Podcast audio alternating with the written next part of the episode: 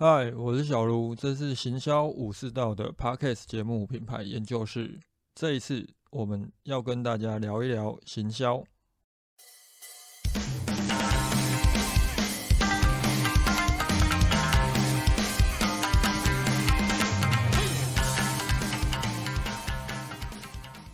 关于疫情行销相关的议题哦，我去年在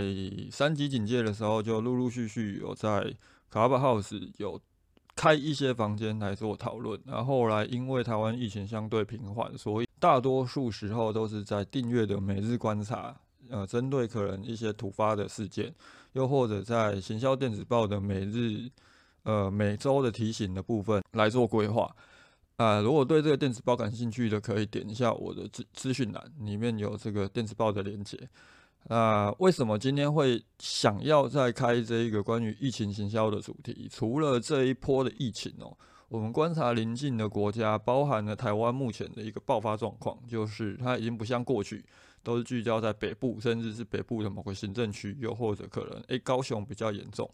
这一次有点遍地开花的一个迹象，然后。呃，还有一些黑数，就是可能呃，度过去年的三级警戒之后，我们安泰了一段时间之后，呃，民众也有点松懈了，所以反而在追踪上面有一些问题，造成了诶，其实有蛮多的恐慌指数在市场当中啊。更主要是因为今天发生了一件事情哦，应该说是昨天，我在我昨天出差，那在回程的计程车上就遇到了一个司机，那这个司机在。路上的时候，他接了接到一通电话，就是说这通电话是一个，因为他其实开的是一台福斯的九人八，那这种车平常都会去，呃，可能接受旅客去做一些包车啊、包车旅游的服务。那刚好就是他原先明天有一个要到垦丁的一个客人，那他们打电话来就说要取消明天的行程，因为这个客人他接到了通知，他跟今天的某个确诊者的主机重叠了，所以呃，也许不需要居隔，但是他被通知可能要特别的注意一下，他就觉得那我可能就不适合到垦丁去旅游了，所以他取消了他订好的民宿。接着他当然就是要来取消计程车的部分啊，这一个案件哦，就是说司机他当然也很慌，他后来还联系了一些。同行就是看能不能帮他介绍一些客人，让他度过这两个礼拜。呃，当然我们不知道那个客人 他取消是不是真的呃被通知主机重叠了，也许也有可能是因为我看疫情最近这么紧张，他他突然不敢出游了，所以他呃编了个谎言或编了个理由来呃搪塞这个司机啊。不过。整体上来讲，我最后下车的时候，其实也多给了这些司机一些车费了，就是一些找零的部分就不用找了。呃，也许我也是中了这个司机的苦肉计，就是一个计中计的概念。不过我们可以了解到一点哦，接下来如果疫情它还是持续的这么严峻的话，呃，我今天遇到的这个事件，就是因为有旅客他可能临时的被通知你跟确诊者足迹重叠了。所以，不管你是需要注意，就是还是说你必须要直接住进饭店，呃，做居隔，这种状况会越来越多。那我们也希望来跟大家聊一聊，呃，如果这一波疫情这样持续发展下去，可能一些旅游业，又或者一些实体经济的产业，可能需要注意一些什么？呃，我在上周的订阅电子报当中，我其实有在提醒大家，就是说。以目前的时间点来看哦，可能四月的头两周还是一个很重要的一个观察时间点，特别是这几天就是连假了。其实从昨天就开始有一些人呃放假返乡，所以连假过后的一周，它还不会有很明显的变化。我们要观察其实是连假过后的一周。那如果连假过后的一周，它的确诊数它是有激增的，那就很可怕了。有可能这一些人他在年假期间，他还是在外面，呃，就是观光啊、旅游啊，甚至于呃吃饭，那它会造成可能年假的第二周，它会有很明显的变化。所以我们要观察的是四月的头两周。那这两周我们要观察什么东西？最主要就是两个方向。第一个就是政府的规范的部分，也就是中央对于防疫的一个政策是不是会接着改变？第二，其实我觉得比起中央的政策，我过去都认为疫情最主要的影响点是中央政策，因为中央政策会直接决定实体商家他们能不能做生意，又或者会不会受到一些影响。但是根据这一段时间的观察，我发现到，呃，比起中央的政策，可能民众的态度它会是更加重要的。那我们首先先来谈一谈中央的政策的部分。就目前政府的规范来讲，呃，我们今天开会的时候，其实我也跟客户有稍微聊到这个问题。呃，我们客户甚至直接就现场就是几个开会的呃同仁就在想说，那你今天想不想封城？你今天怎么样？怎么样？怎么怎么样？呃，大多数的人其实民众现在是倾向于希望不要封城，因为经过去年的五月。大家都觉得很不方便，即便我们今天可以叫外卖什么的，但是他还是没有，呃，可以在外面用餐啊，进行各种活动来的方便啊。这主要，首先我们现在聊政府的规范方面，其实就，呃，疫情刚爆发的时候，也就是大概上个月月底的时候。呃，中央就已经宣布了，就是从四月一号到三十号，倾向于不升级，就是说维持既有的这个防疫的政策。那可能针对一些局部的部分会稍微的加强。那这个时候，我们不妨可以去思考一件事情。其实，呃，观察邻近国家就会发现，其实现在全球，甚至我们观察全球，其实全球各个国家。多数都已经放弃清零了，就是说要要准备跟病毒共存。以台湾目前状况来讲，打完前两剂的呃比例也差不多到百分之八十，所以呃很更多的人，特别是本身有在进行一些实体活动的，呃不管是我的一些讲师朋友啊，还是说一些开课单位，甚至于是一些商家，都希望政府就是不要再以清零为目标，思考是不是要跟病毒共存。啊，相信相信政呃中央政府这部分，他们也是呃以此为考量，但是当然我们没有办法去做预测。不过以四月一号到四月三十号维持原有的一个防疫政策来讲的话，呃，除非说今天真的在第二周之后突然出现很严重的剧烈的呃确诊人数的激增，否则。呃，我认为一些实体的商业活动它还是能够在进行，但是有一个变数是，我觉得商家们甚至是一些民众要特别注意的，就是说有时候中央归中央哦，但是一个人他如果假设主机重叠了或他有风险，是不是要居隔？是不是要直接送进防疫旅馆？它其实是地方政府有时候会去管控的，所以这个时候。地方政府它对于居格是不是会加大力道？它是一个很严重的一个影响因素，特别是今年哦，不同于去年，去年还没有选举的这个变因存在，今年年底就要选举了，所以地方政府一定会希望能够安抚民心，所以有可能今天好。呃，假设地方政府对于这一些居家隔离，又或者是防疫旅馆隔离的一个判断标准是很严苛的，那这个力道的加大，就会造成很多的民众他在消费上，甚至于他在进行一些呃实体活动的时候，他会产生一个恐慌心理，甚至于他会想啊，好麻烦，不然我们干脆就不要去吃饭了，我们干脆就不要怎么样怎么样了。前一阵子就是刚呃，只要有确诊出现的时候，那刚好你去餐厅吃饭，就会被通知你必须要隔离。不管是住，如果你家里可以让你独自一个人居隔，那你就是在家里隔离；不行的话，你可能就要去住防疫旅馆。那相信有很多的人呃朋友可能出去吃个饭就被通知，哎，你必须要隔离了。那这个时候，这些人心里一定会很堵然。你觉得他们在疫情没有舒缓之前，他们还会轻易的到外边去吃饭吗？相信一定就是，呃，一朝被蛇咬，十年怕草绳。所以这个时候，为什么我们会觉得民众的态度，它会是这一波疫情很重要的因素？呃，原因就在于民众的态度，现在来讲是非常极端的呃两极化。然后也相对的暧昧，我们可以在网络上看到很多的言论，我们会看到哦，每天的确诊案例五十几例、六十几例，今天甚呃昨天甚至于是八十七例。那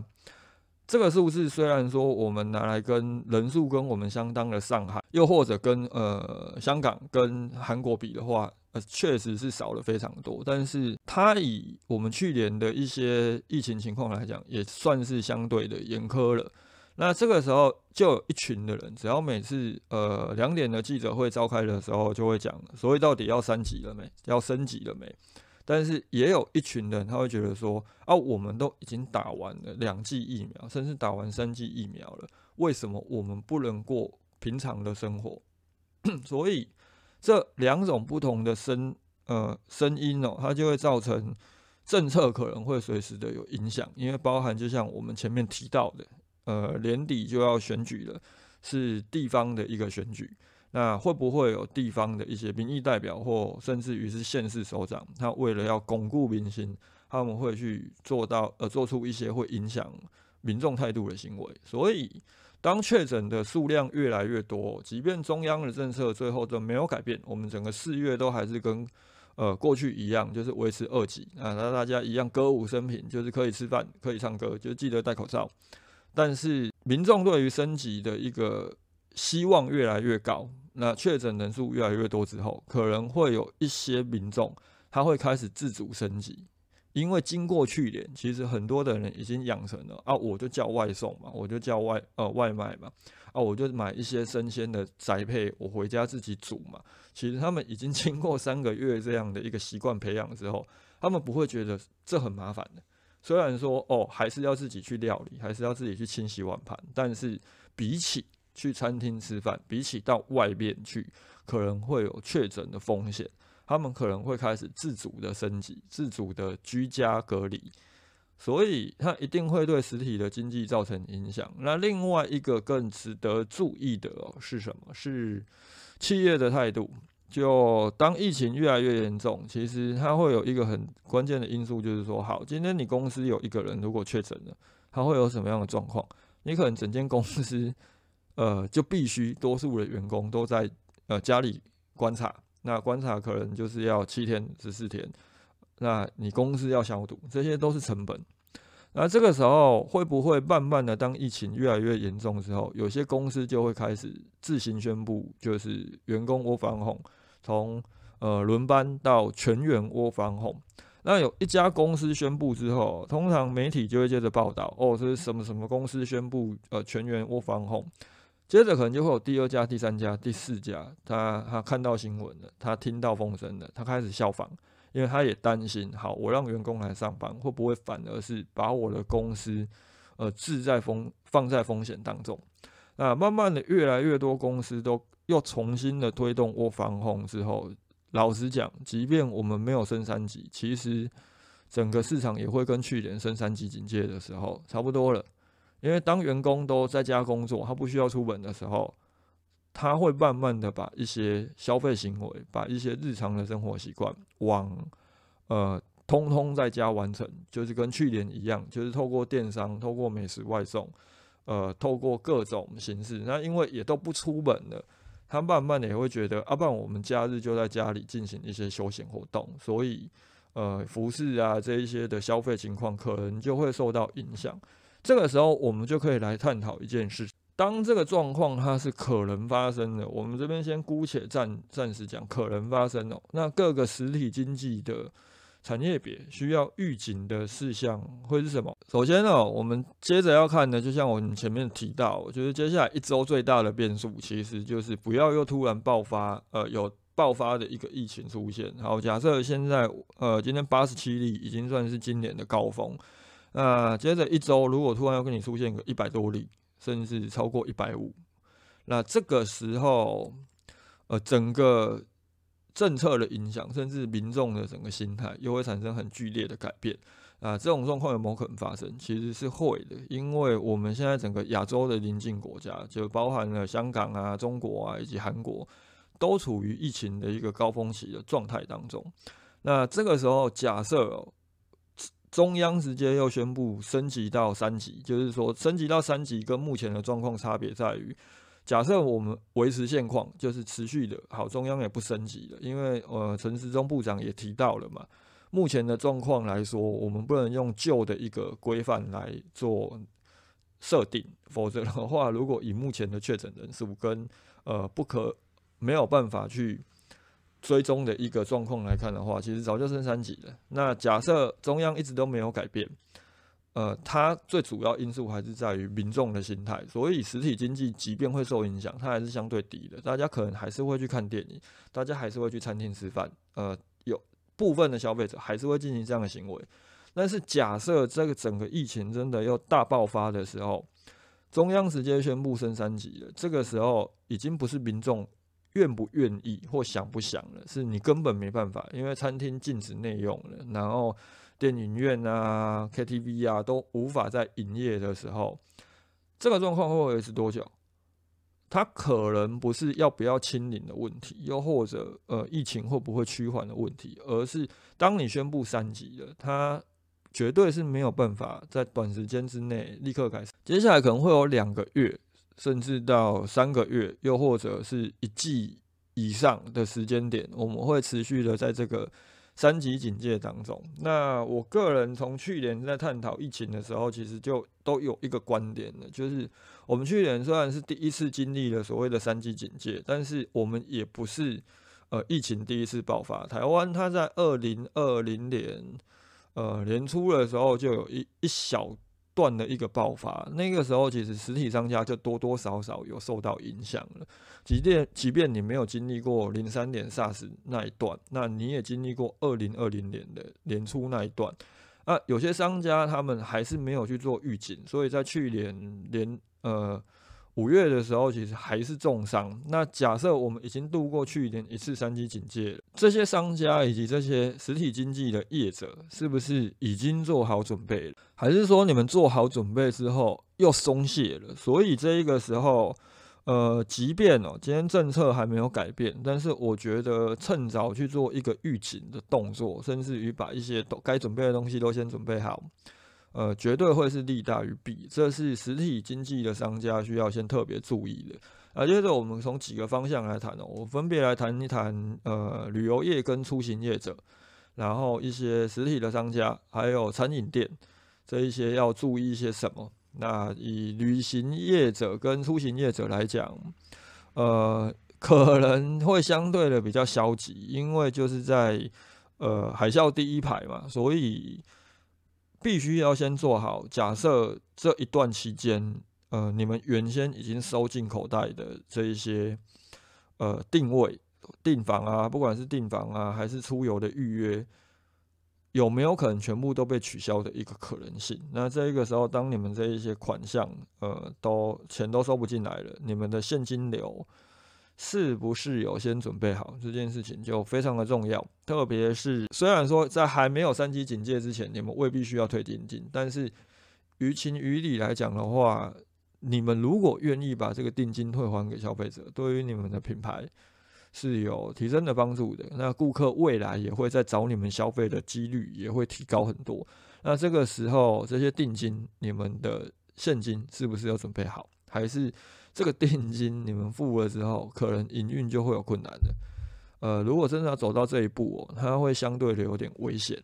特别以我们最前面提到那个案例来讲，呃，今天我们不会知道这个消费者他是不是因为真的去用餐，还是他主机重叠了，所以他必须居隔，他必须自我观察。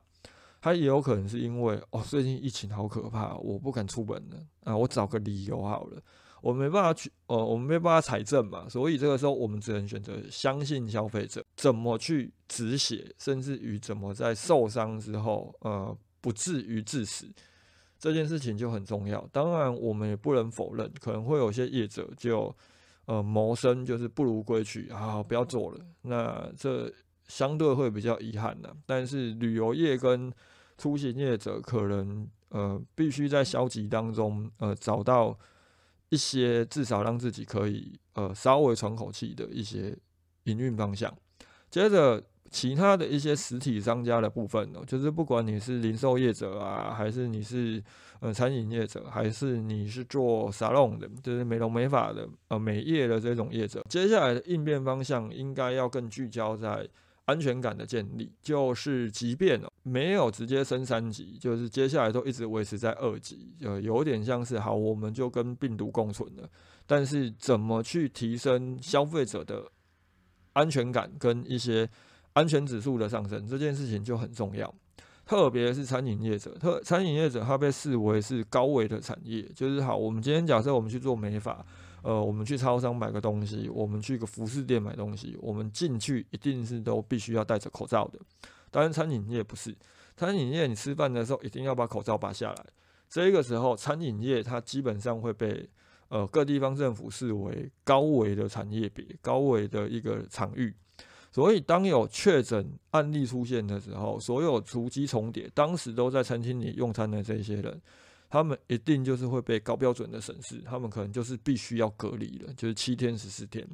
所以这个时候，怎么去把关进场的这一些民众的用餐用用餐民众的一个呃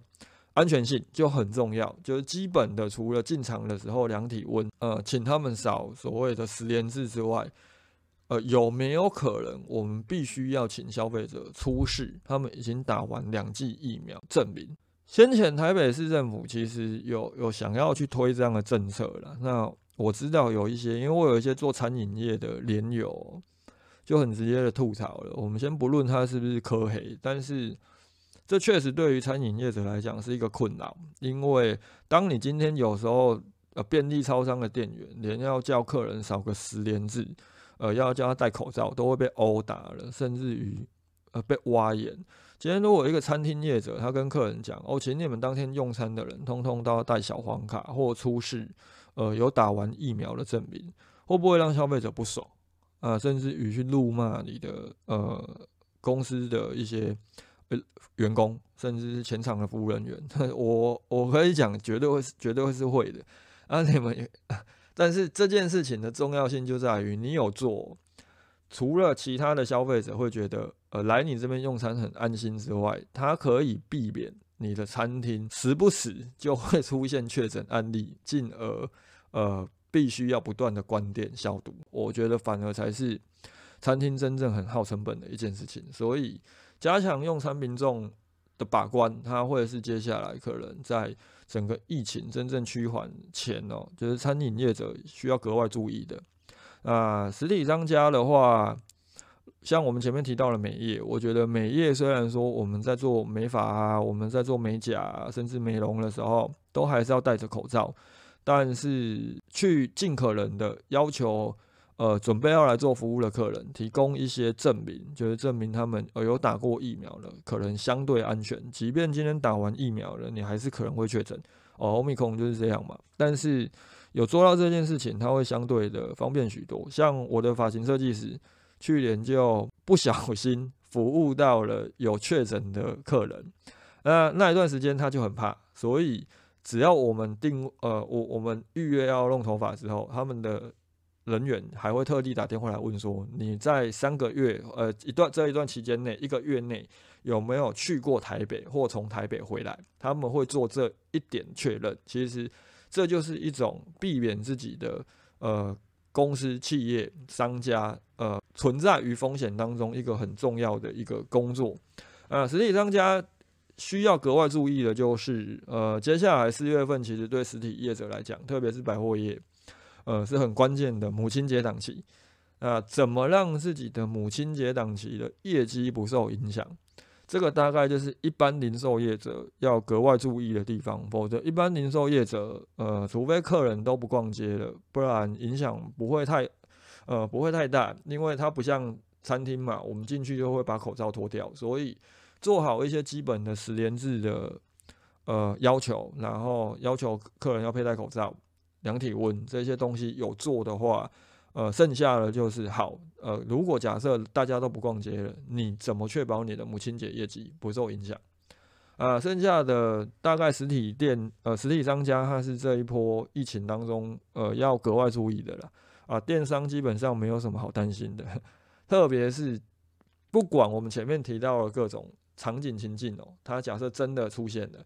呃，不管是直接升三级，还是说消费者因为恐惧开始不敢上街去逛街了，又或者很多的公司陆陆续续的启动窝防控了，所以民众也鲜少出门了。这个时候，原则上来说，电商等同于是回到去年的呃五月到八月这三个月，啊，相信很多电商业者应该记忆都有新，那个时候的业绩可能都不错，等同于假设好疫情持续的呃严峻的时候，其实对电商来讲就是重新的进入这个风口，也不是代表着进入风口 大家就安然无恙哦，因为今年的电商跟去年不太一样的是，呃，经过两年的疫情影响，特别是目前呃乌俄战争的一个状况，所以很多的电商目前遇到情况是。好，大档来了，站到风口上了，结果你飞不起来，因为你没有货可以卖。所以怎么去确保接下来哦？这已经不单单只是疫情需要重视的事情，而是可能到今年，因为我我觉得供应链断裂这个问题哦，放眼现在全球疫情的发展情况，可能今年第四季以前，甚至我们要把整个状况拉到明年的第一季，长期预警。你都可能会有货不稳定的一个状况，所以这个时候怎么去确保自己持续有货进，这件事情很重要。假设你过去每呃是一年会进货的一个频次是大概十次，那十次的话，我们可能就是每次会抓一点二倍的一个库存安全量嘛，那你就要去预估。假设我一样进完货了，我照过去的一个频次呃频次下订单，但是你必须要把原先一年可以有十次进货的一个频次，缩减为我可能只能进呃八次，又或者六次，所以你的安全库存量，你每次的一个进货量就必须要拉到，可能要拉到一点五，甚至是更高，你才能确保好。假设你已经交货了，但是呃货进不来，又或者你必须要支付更高的成本，才有办法把这个货。送进你的仓库的时候，你有没有办法还有货可以卖？因为接下来还是会有很多档期，从母亲节之后，我们还是陆陆续续会有很多的呃销售档期，会有很多的呃所谓的旺季高峰销售高峰点存在。那我们不怕消费者不来买，我怕的是真的机会就在前面的，结果你没有货来卖。啊，另外一方面来讲哦，呃。当我们今天真的要去拉高这个库存量的时候，到底要拉什么？这件事情就很吃重你们过去整个销售数据的观察了。那严格上来说，我个人的建议是，假设这个疫情持续的严峻下去，那慢慢的消费者这一波如果对台湾造成很严重的影响，可能又真的会有很多的商家因此收掉，那整个市场会相对低迷很多。呃，因为老实说。即便我们现在还没升三级，但整体状况来看，呃，影响性跟整个疫情的严重性，它可能是会超越去年的。那接下来可能民众的恐慌会慢慢的，不单单只是造成消费的转移，它会造成一些消费的紧缩，就是诶，我慢慢不敢的乱花钱了。这个时候，什么样的商品它会卖得动，可能就要去。多聚焦在一些刚需的商品，可能不管是高频次的还是低频次的，最主力的当然是要去聚焦所谓的高频，就是消费者他会常常买的，呃，它是有具备快销，又或者消费者对这个产品的认知是够够高的，又或者他已经很常在购买同类型商品，而且是具备刚需的一个特性，高频刚需，又或者至少去维持低频刚需。刚性需求类的商品，它是最重要的，因为当我们可能呃有一些俗物繁盛，我们必须要担心哦，我买不到菜怎么办？哦，我可能哦出去玩会怎么样怎么样的时候，我们有这一些呃外事在进行恐慌的时候，我们不会去买一些弹性呃弹性需求类的商品。